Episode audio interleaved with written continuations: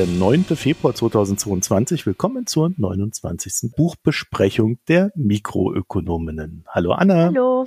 Und hallo Barbara. Hallo. Ja, Barbara, wir haben uns jetzt zwei Stunden lang unterhalten, weil wir so äh, äh, uns auf dieses Buch gefreut haben, das wir heute besprechen. Annette Kehnel, wir konnten auch anders. ja, konnten wir. Worum geht's denn? Ja, es ist ein weiteres Buch, in dem sie die Geschichte der Nachhaltigkeit vorlegen möchte. Und äh, sie hat hier gut gesammelt. Äh, sie bringt zahlreiche Beispiele, die vom hohen und späten Mittelalter bis zum 16. Jahrhundert reichen. Und mit diesen Beispielen aus der Wirtschaft und Gesellschaft der damaligen Zeit möchte sie zeigen, dass Menschen auch damals schon nachhaltig und gemeinwohlorientiert gewirtschaftet haben. Das macht sie deshalb, weil sie anregen möchte, dass wir die Grenzen unserer aktuellen ökonomischen Denkmuster überdenken und natürlich auch überwinden, also ins Handeln kommen. Wie macht sie das Ganze? Zunächst einmal geht sie in einem einleitenden Kapitel den Narrativen nach, mit denen wir heute über den Fortschritt sprechen. Und diese Erzählungen des äh, Fortschritts, so sagt sie, äh, leben vor allem davon, dass sie unsere modernen Zeiten mit diesem vermeintlich dunklen und armen Mittelalter vergleichen. Kenel aber nutzt äh, das Mittelalter als Beweis, dass das Bild, das wir uns in der Moderne vom Mittelalter machen, einseitig und überzogen ist. Und dabei geht es ihr aber nicht darum, das sagt sie an vielen Stellen, das Mittelalter zu romantisieren, sondern es geht ihr darum, uns hier Möglichkeiten für die Zukunft aufzuzeigen, weil bestimmte Verhaltensweisen äh, oder Mechanismen in der Vergangenheit bereits funktioniert haben. Und es ist ja auch gleichzeitig ein Anliegen, dass die ein Geschichte ein Beleg dafür ist, wie vielseitig wirtschaftliche Aktivitäten ausgestaltet werden können. Das Buch gliedert sie nach mehreren Themenblöcken die sie dann detailliert ausarbeitet. Und ich liste die fünf äh, Hauptthemen jetzt auch mal schnell auf. Äh, das sind einmal wirtschaftliche äh, Kooperation und das gemeinsame Nutzen von Ressourcen. Das ist der erste Themenblock.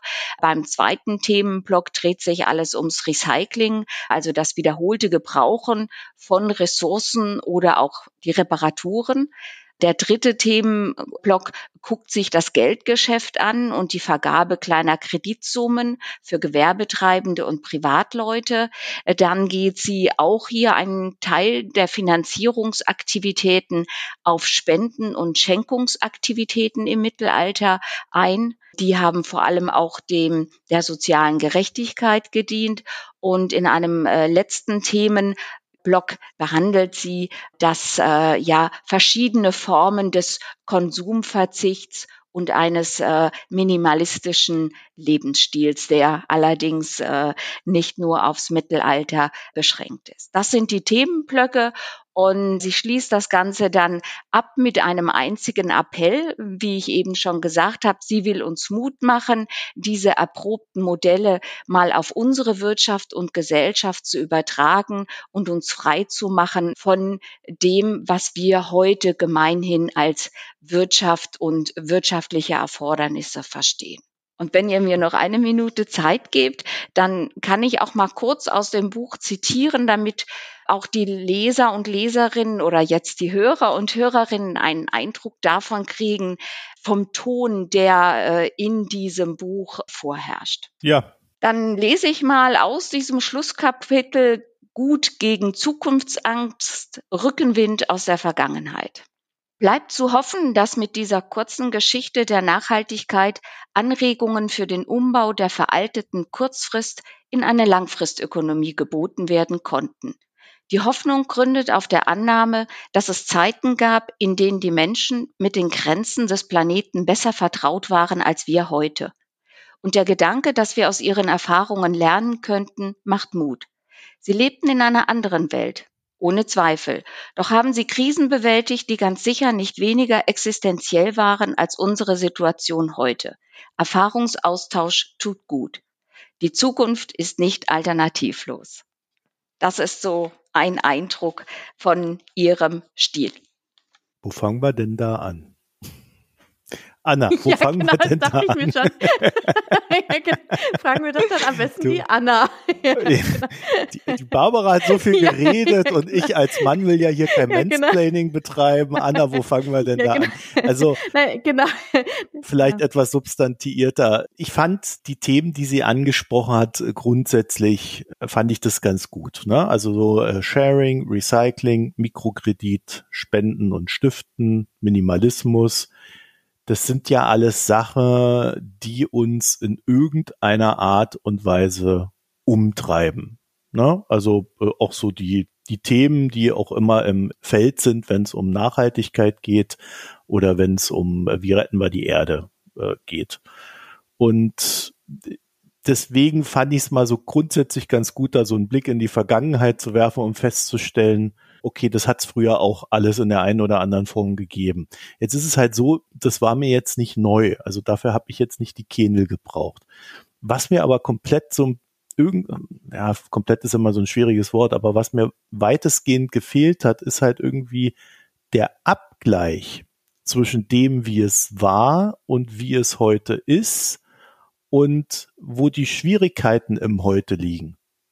Ja, also um mal ein plastisches Beispiel zu geben, natürlich kann man sich darüber aufregen, dass Handys nicht repariert werden. Ja, äh, das ist ja ganz einfach.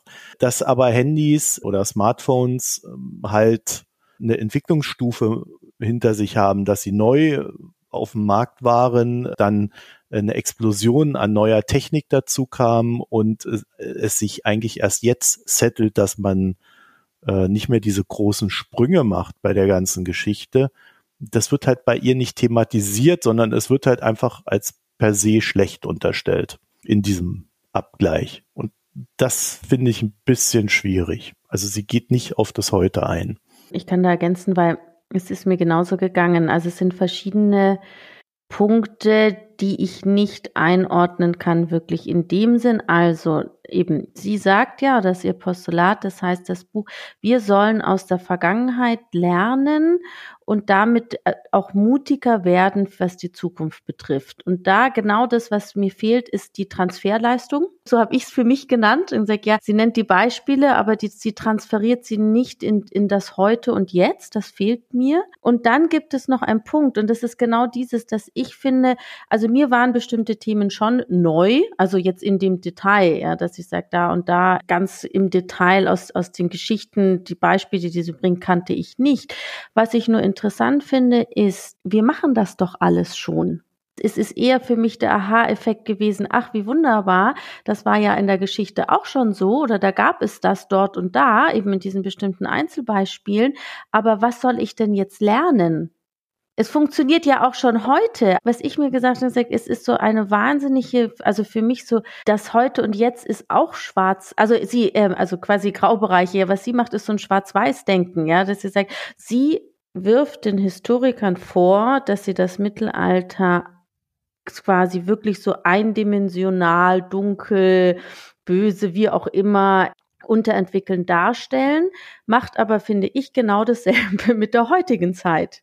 Weil all diese hm. Beispiele, die sie ja nennt, die gibt es ja heute. Es gibt ja Crowdfunding-Plattformen, ja. es gibt ja Commons, es gibt ja alles. Ja, und deshalb, was soll ich denn jetzt lernen? Naja, du sollst natürlich lernen, dass das nicht nur im Einzelnen geben soll, sondern dass es das vollumfänglich gibt. Aber es ne? gab es also in der Vergangenheit auch nur einzeln.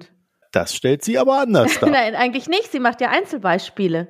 Äh, das ist, das ist genau das Problem des Buches. Also, wie Anna sagt, also alles das, was sie da aus der Vergangenheit berichtet, das gibt es heute genauso.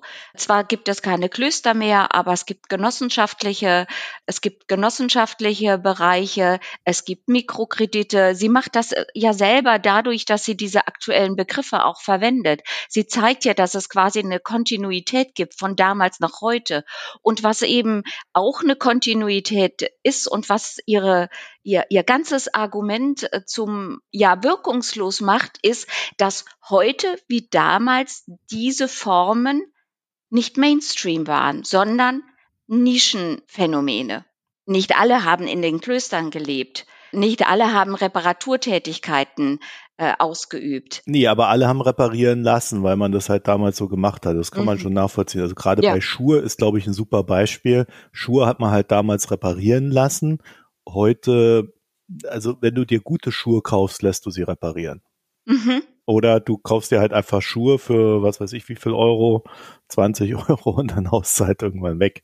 Aber auch die, die Sache mit den, äh, also mit den Kleinkrediten oder die Schenkungen, das sind alles Dinge, es gibt diese Kontinuität, die zeigt sie auf und es, äh, sie geht gar nicht den Gründen nach, warum das eben doch nicht äh, jetzt der Mainstream geworden ist und was es dafür eigentlich bräuchte, dass das geschehen kann. Das ist ja die Transferleistung, genau. Vor allen Dingen, was ich ganz interessant fand, war dann am Ende, sie hat ja auch gerade bei diesem Thema Kleinkredite, hat sie eigentlich sehr genau das Problem geschildert, im Mittelalter wie auch heute. sie hat es aber überhaupt nicht geschafft, das zusammenzubringen, weil sie hat ja beschrieben, es gab erst den Exzess und die Armut und dann hat man festgestellt, oh, wir sollten da vielleicht was dagegen tun. Mhm. Also hat man darauf mhm. reagiert und hat diese Mikrokredite entwickelt und hat irgendwie versucht, da die, die Ärmsten der Armen dann irgendwie äh, in diesen Markt reinzuholen. Und ich finde, das ist etwas, was es auch heute genau so gibt. Ne? Wir gehen mit diesen Mikrokrediten nach Afrika. Äh, die, und Mikrokredit heißt nicht, dass du einen Mikrozins hast. Ne? Muss man vielleicht auch mal dazu sagen. Das sind teilweise ganz schön happige Zinsen marktübliche Zinsen für diese Schuldner und Schuldnerinnen. So heißt es ja dann immer schön, damit man nicht mhm, auf die Idee mhm, kommt, das könnte mhm. Bucher sein. Mhm. Das ist genau die, also das ist wirklich genau wie damals. Und dann holt man, versucht man quasi das noch in den Markt reinzuholen. Und da, da hätte ich schon die erste Kritik, ne? Also da würde ich schon mal drüber nachdenken, ist das denn der richtige Weg oder sollte man da nicht den Markt regulieren? Diese Sachen, da ist sie, finde ich, ziemlich schwach, auch wenn es total interessant ist, so das historisch mal zu lesen, wie das war damals. Ne? Also das fand ich zum Beispiel bei den Mikrokrediten sehr interessant. Aber was sie draus gemacht hat, fand ich nicht sehr interessant. Ja, und man darf eben auch nicht vergessen, dass das äh, auch nicht nur hier Menschenliebe war, sondern viele dieser äh, Kreditinstitute, dieser ja städtische Kreditstellen waren das ja dann, die waren auch antisemitisch motiviert. Man wollte äh, dadurch den jüdischen Geldhändlern Geschäft wegnehmen. Das hat sie aber thematisiert, ne? Ja, das hat sie thematisiert. Das macht die Sache aber nicht besser. Nee. Also im Sinne von Transfer wieder. Ja, aber wir konnten drüber nachdenken, so meine ich es. Also, dass ja. wir es besser mhm. machen. Ja. Mhm. Ich glaube, die Aufmachung des Buches, ja, was will sie oder was will das Buch oder was will der Verlag, das ist nicht klar. Oder es kommt zumindest nicht rüber, weil ich habe mir so aufgeschrieben, ich sag, die zwei Punkte. Das eine ist wirklich dieses Lernen aus der Vergangenheit, das findet nicht statt. Und das andere ist dieses als Historikerin, wie man sagt, so eine einseitige Forschung der Vergangenheit. Und da muss ich dann aber wiederum sagen, weil ich keine Historikerin bin, das kann ich gar nicht beurteilen. Und das, weil sie das ja immer wieder sagt, sie irgendwie so, ja, es gab in der Vergangenheit auch Second-Hand-Märkte, aber typisch, man hat darüber gar nicht geforscht oder eben bei den kleinen Krediten, da würde so viel gemacht, aber es wurde ja nur über die erfolgreichen Banker geforscht. Also es wird so irgendwie da schon ein bisschen so die, der kapitalistische Ansatz der Historiker oder der Forschung der Vergangenheit dargestellt. Da kann ich dazu gar nichts sagen weil ich ja, das ich bin nicht mir auch weiß. gar nicht so sicher, ob das stimmt, ja. ehrlich gesagt. Aber ich glaube, was sie meint äh, mit dieser, mit diesem Anwurf oder Vorwurf ist, dass die popkulturelle Wahrnehmung oder das, was halt der Mainstream wahrnimmt, äh, halt nicht in diesem Bereich stattfindet, sondern da waren halt andere Sachen. Sie hat ja dann auch den ähm, Steven Pinkers angegriffen ja, den ich jetzt persönlich, ich wollte ihn mal leben, äh, lesen, aber ich habe äh, bisher noch nicht gelesen. Und da geht es durchaus ja auch so, wie ich den Steven Pinkers verstanden habe, eben das über die über die Zeit, dass wir Menschen uns wirklich immer weiterentwickelt haben und das eigentlich im Positiven. Und das ist ja das, was sie dann eigentlich kritisiert und sagt, nee, in der Vergangenheit, in der Mittelalter gab es doch auch schon so viel Gutes. Und da verstehe ich sie. Also ich finde es gut, dass sie diese Beispiele nennt und gleichzeitig das, was wir gesagt haben, ist, dass alles, was technischer Fortschritt, was medizinischer Fortschritt anbelangt, das wird komplett ausgeblendet. Also wir haben ja durchaus auch viele Errungenschaften, die wiederum ja auf eine, die ja auf ein gewisses System berufen oder wenn man sagen, ist es durch mehr Freiheiten im Markt, durch mehr Freiheiten in der Gesellschaft entstanden, das schaut sie sich alles gar nicht an. Ja, und es gibt ja tatsächlich heute Gesellschaftsschichten in bestimmten Ländern, in denen genauso gewirtschaftet wird, wie sie das hier darstellt. Da muss man reparieren, weil die Ressourcen knapp sind. Da muss man, wie Marco eben gesagt hat, äh, sich übers Handy einen teuren Kredit besorgen, weil die Bank dir keinen gibt oder weil es gar keine Banken gibt. Äh, und äh, du musst in einer Blechhütte leben, weil du gar, gar nichts anderes hast. Na, das ist dann kein, kein Ideal der Armut. Also diese Armut, die Bettelorden, wie sie die idealisiert, das finde ich auch nicht richtig. Ich glaube, jeder Mensch hat ein Anrecht darauf, vom Wohlstand zu träumen. Der, den wir jetzt haben, das ist nicht, ähm, das ist nicht die richtige Form, aber aus diesem, aus dieser Armut herauszukommen, ich glaube, das Menschenrecht möchte ich eigentlich niemandem wegnehmen. Also das fand ich aber tatsächlich den spannendsten Punkt mit diesem Battle-Orden, weil erstens, also die Typen, die sie da beschrieben hat, die waren ja teilweise einfach nur irre. Also wo man einfach nur sagen muss, okay, der hat einen Dachschaden, der soll zum Psychiater gehen, aber er hat halt einen Battle-Orden gegründet. Okay. Dann hat er auch noch Anhänger gefunden. Das waren aber weitestgehend Leute, die aus dem Reichtum herausgekommen sind. Also die Beispiele, die sie hatte, waren sehr oft, naja, der hatte äh, irgendwie Geld vom Vater oder äh, Kaufmann und äh, ist dann da runter und hat äh, irgendwie umgedacht und ne, aber das sind alles Leute, die bewusst eine Entscheidung für sich selber getroffen haben. So dann äh, ist ja die Logik dieses Battle-Ordens gewesen, sie gehen hinaus in diese reiche Welt und erbetteln sich dann von den anderen das, was sie zum Leben brauchen. Also es muss der Reichtum da sein, damit der Bettler bestehen kann, weil nur so kriegt er ja Geld. Und das fand ich auch ein bisschen strange, dass sie darüber nicht irgendwie mal kurz nachgedacht hat, ob das nicht ein etwas wirres Konzept von Wirtschaft ist. Also ich habe nicht den Eindruck gehabt, eben, dass sie wirklich reflektiert, sondern dass sie hat eine Haltung, die ja vor allem jetzt im Moment, ich würde jetzt sagen, mal kapitalismuskritisch ist und versucht jetzt irgendwie dieses Buch dahingehend irgendwie zu formulieren. Und das finde ich persönlich eh anstrengend, das dann so, so zu lesen. Und zum Beispiel, ich habe mir so zwei, drei, kann es ja mal kurz vorlesen, Sätze rausgeschrieben, die sie auch innerhalb der Beispiele eingesetzt hat. Und obwohl ich ja diese Beispiele alle eigentlich sehr interessant finde, aber es gibt so Sätze wie, die Welt des Mittelalters war keine normierte wie die der Moderne. Ja, das ist jetzt wieder so eine Aussage, ich sage, okay, wieso ist denn jetzt die Moderne, ist wieder, ist alles normiert oder sind wir jetzt nur so gemainstreamt? Sie schreibt, man erforscht lieber die Geschichte der großen Bankersfamilien und die der Kreditgeschäfte der Fürsten und Könige als die Geschichte der Kleinkredite, weil die wenig irgendwie auf akademische Lorbeeren versprechen. Und das sind immer wieder so Ausdrücke und Ausrufe, die, wo ich sage, es tut mir Frust. Ja, genau. Ja. Und das ist und das ist vor allem so wertend. Ja, man kann doch nicht einfach sagen, die Welt des Mittelalters war keine normierte wie die der Moderne, wo ich mir denke, so was ist denn das jetzt? Und dann bin ich wieder eigentlich dann genervt, weil sie ordnet das hier und jetzt ein, ja, wo ich einfach sage, das stimmt so nicht. Ja, die Welt ist viel komplexer und vielfältiger, als sie es darstellt. Ja, und ich finde auch, also ich bin auch keine Historikerin, aber ich hatte Geschichte-Leistungskurs in der Schule. Und wir haben damals, und das ist ja jetzt doch schon 30 Jahre her bei mir, wir haben damals schon äh, gesagt, dass die Geschichte nicht nur die Geschichte von Herrschenden ist und von Königen, sondern es gab von daher schon, damals schon einen großen Trend, äh, in die Sozialgeschichte reinzugehen, die Geschichte der einfachen Leute zu erforschen, die Geschichte der Frauen, die ja auch über Jahrhunderte erstmal ja nicht, nicht vergessen wurde, weil sie auch gar nicht gut äh, dokumentiert war. Und also ich weiß gar nicht, ich glaube, Geschichte wird heute so auch gar nicht mehr gelehrt. Und ich habe so ein bisschen den Eindruck gehabt, als müsste jetzt auch noch die Geschichte irgendwie so äh, einen Impact haben und ihre gesellschaftliche Relevanz zeigen, weil sie sonst äh, kein Geld kriegt. Das war so mein Eindruck und das finde ich ja ein bisschen schade, weil die Beschäftigung mit Geschichte hat ja auch noch andere äh, Motivationen, als jetzt nur zu zeigen, ja, wie viel wir aus ihr lernen können. Es hat für mich sehr viel was Belehrendes. Also ich muss sagen, also es war sozusagen ein, äh, ein, glücklicher Zufall, dass ich das Buch hier in die Hände bekommen habe und es wie weiterlesen musste, weil ich habe gesagt, okay, ich lese zuerst die Einleitung, dann war nur belehrendes und wie schlecht heute alles ist und eben so oder so empfinde ich das, wie sie das geschrieben hat.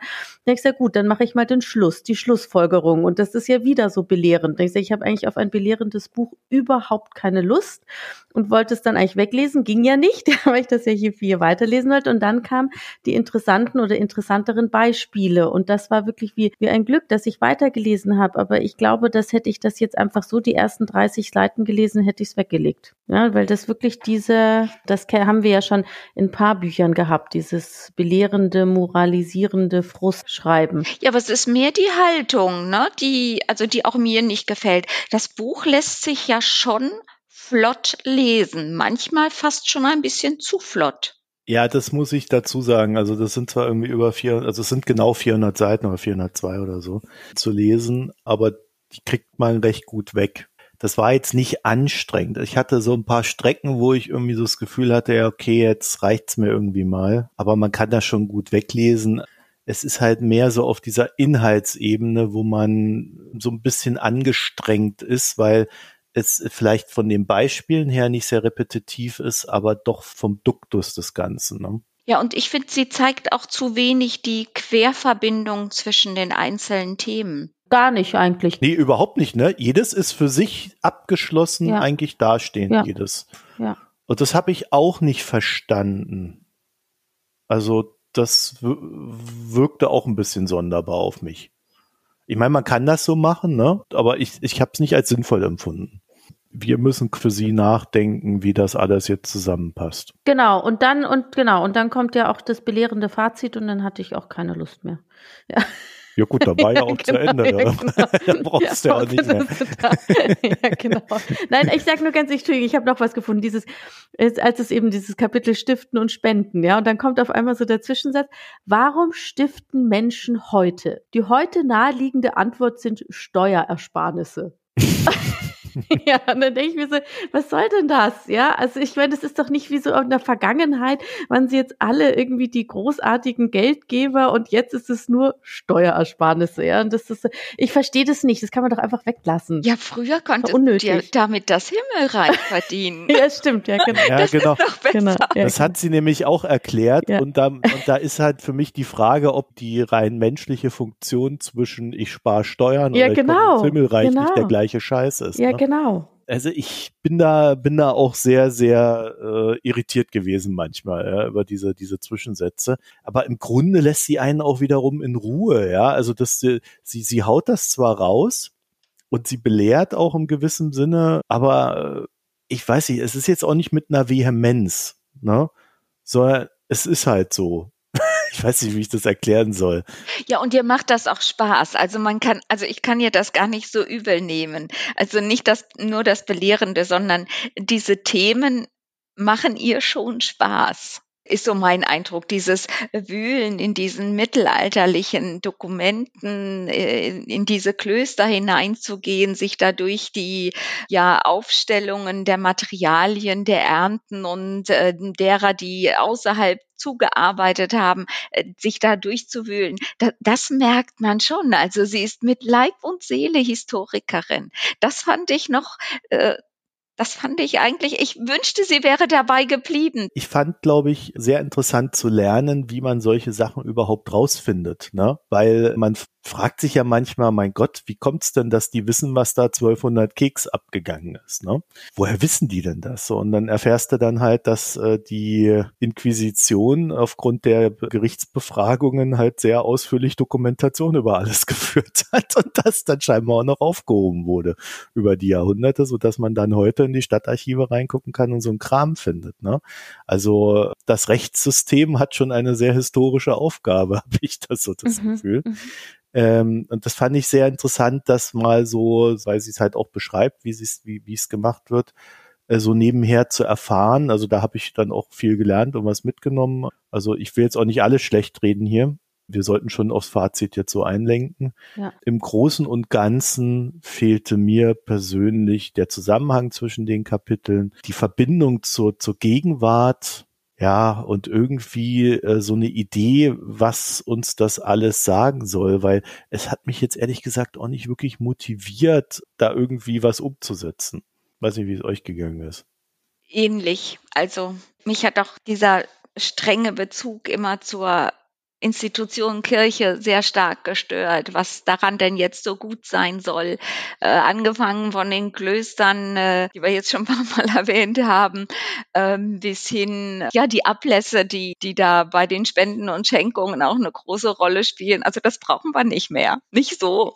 Ja, bei den Ablässen war ich mir auch nicht so sicher, ob sie das richtig dargestellt hat. Das klang ja so, als ob das irgendwie, ja, völlig unverfänglich. Ja, so heiter fast eigentlich. Ne? Ja. So, man kann ja eigentlich eben, weil man ja sowieso, der Mensch ist ja fehlbar und dann fehlbar und dann können sie doch zahlen. Und es war alles mit so einer Leichtigkeit geschrieben, wie ich so, ui, dahinter steckt doch eigentlich viel mehr. Ja, und ich meine, das hat das größte Schisma in der Kirche hervorgerufen, ja. der Streit um die Ablässe. Das ist jetzt vielleicht auch zu populärwissenschaftlich von mir ausgedrückt, aber kein Wort davon. Die guten alten Ablässe, das ist so das, was bei mir jetzt hängen geblieben ja, genau. ist. Ja, ach Mensch, so, so nach dem Motto, Mensch, wenn wir das wieder hätten, na, also dann wäre ja einiges finanziert. Ja, genau, genau, das ist ja genau. Nein, das meint sie sicherlich nicht, aber so, so kommt es ein bisschen rüber. Ja, es klang halt so, ne? Also es wäre dann vielleicht noch die Warnung dabei, man sollte damit nicht irgendwelche großartigen Kirchen bauen, die wir jetzt der Petersdom mhm. ja ein paar Jahrhunderte später uns noch angucken, sondern äh, man sollte die dann vielleicht in Windkraftanlagen stecken, die vielleicht ja auch 100 Jahre halten können. Keine Ahnung, aber ja, also irgendwie war das so so gefühlt so ein Buch, was sie mal schreiben wollte und wo ich aber nicht weiß, warum ich es lesen sollte. So würde ich es, glaube ich, zusammenfassen können. Ja, genau. Die historischen Aspekte, da gibt es schon Stärken in dem Buch. Also weil ich ja auch sagen muss, ich habe es ja jetzt nicht nur genervt gelesen.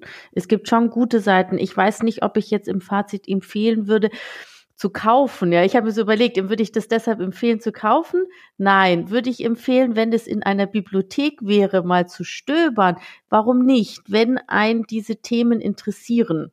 So, ich habe mir das wirklich, also so, so wäre mein Aber Fazit. nicht als Nachhaltigkeit. Nein, natürlich gar nicht. Das ist ja auch, also ich finde, es ist auch überhaupt nicht die Geschichte der Nachhaltigkeit. Ich würde sagen, es sind sozial-ökologische Beispiele in der Vergangenheit. Aber die Geschichte der Nachhaltigkeit ist ja so eine, hätte ich ja was Chronologisches erwartet. Das ist es ja auch gar nicht. Und wir konnten auch anders, verstehe ich gleich gar nicht, weil eben anders, wir machen das ja heute. Das hat sie nicht bewiesen, ne? Das verstehe ich auch nicht. Also der Buchtitel in allem ist total irreführend. Vielleicht hat der Verlag das einfach ja, genau. so in diese also Richtung gepresst. Ja, genau, ah, jetzt müssen wir Nachhaltigkeit. Ja, genau, genau, eben. Ja, eben, deshalb haben wir es ja auch gekauft.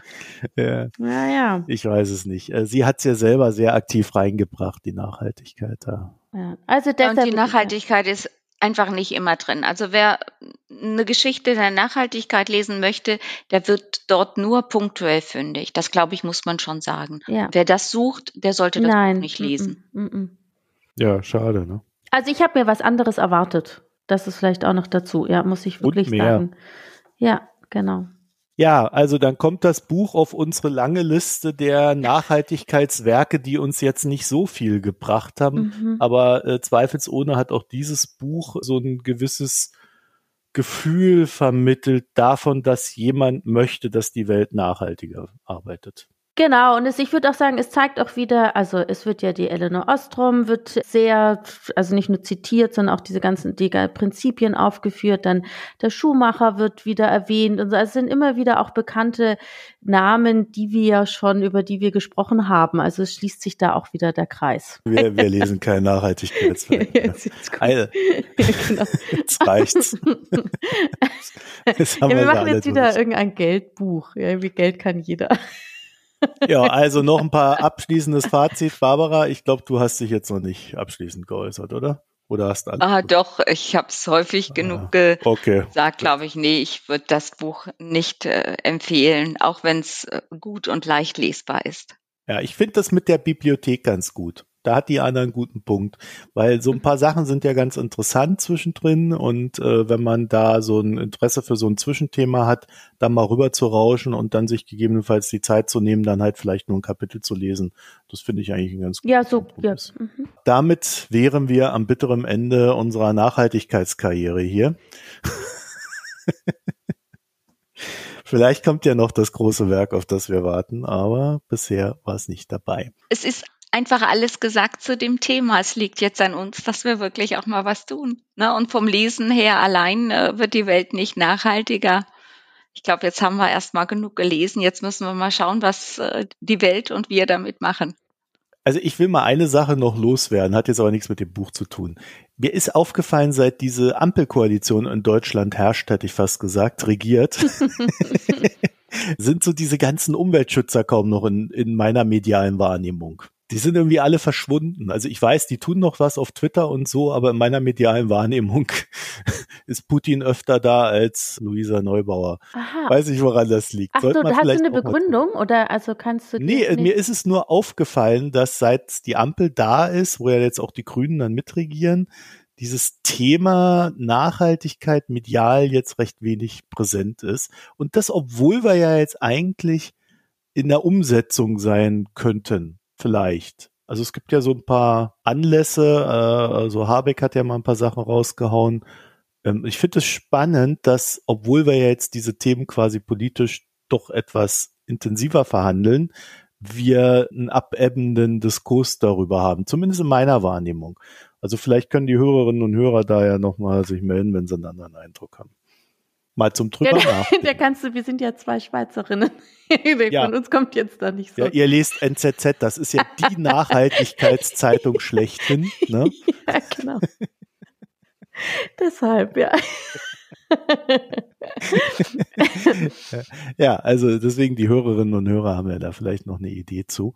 Was lesen wir denn als nächstes, Barbara? Ja, ich äh, würde mich freuen, wenn es klappt, dass wir mal ähm, in deutscher Übersetzung La Confusión de Confusiones lesen würden. Das ist das erste Buch, das jemals über die Börse geschrieben wurde, stammt von 1688, ist ursprünglich, wie ihr es gehört habt, in spanischer Sprache geschrieben worden. Und wir schauen uns das aber in der deutschen Übersetzung an und äh, gucken dann mal, was wir hier über die Börse lernen können und äh, was sich aus der Börse seit 1688 entwickelt hat. Ach, der deutsche Titel, den könnte ich vielleicht noch nachliefern für die, die sich mit uns vorbereiten. Die Verwirrung der Verwirrungen. Ich äh, habe irgendwie so das Gefühl, das ist ein sehr passender Titel für die Börse. Ja, ich bin sehr gespannt. Sehr gespannt. Vor allen Dingen, wir haben ja vielleicht so einen ganz guten Zeitpunkt erwischt für das Buch, ne? mhm. ne? Jetzt, wo die Märkte mal so ein bisschen mhm. nicht steigen, mhm. mhm. sondern etwas hin und her pendeln, ist ja vielleicht der ein, ein oder andere verwirrt von der Verwirrung. ja, genau. Ich bin gespannt. Ja. Ja, ich freue mich auf ja, ich auch. Denn das ist ein Buch, ich würde es wahrscheinlich auch so ganz freiwillig immer in der Ecke liegen haben und äh, so als Bestand in meiner Bibliothek. Aber lesen, jetzt werden wir es mal lesen, das ist gut. Weil man bei solchen Büchern immer das Gefühl hat, ja, so ganz wichtig, das jetzt zu lesen, ist es nicht. Ne? Genau. Hebe ich mir für die Rente auf. Und dann hast du auch noch andere Sachen zu tun. Okay, also wir lesen das jetzt. Da freue ich mich jetzt auch schon drauf. Hab's mir auch gerade bestellt, weil äh, das ist irgendwie von 1990 äh, die letzte Übersetzung hier. Deswegen haben wir uns gedacht, kaufen wir uns die Dinger. In dem Sinne, ihr hört ja hier gerade Mikro Premium, außer ihr hört's kostenlos, dann ist Mikro Premium hier schon abgelaufen. www.mikroökonom.de, da könnt ihr mal gucken und den Premium Service abonnieren, weil wir brauchen dieses Jahr ja 100 neue AbonnentInnen und wir haben jetzt aktuell 10 davon, also 90 fehlen noch, damit ich nicht mehr so viel schneiden muss. Also, äh, weitermachen mit dem Abonnieren. Euch eine schöne Zeit. Bis bald. Tschüss. Tschüss. Tschüss.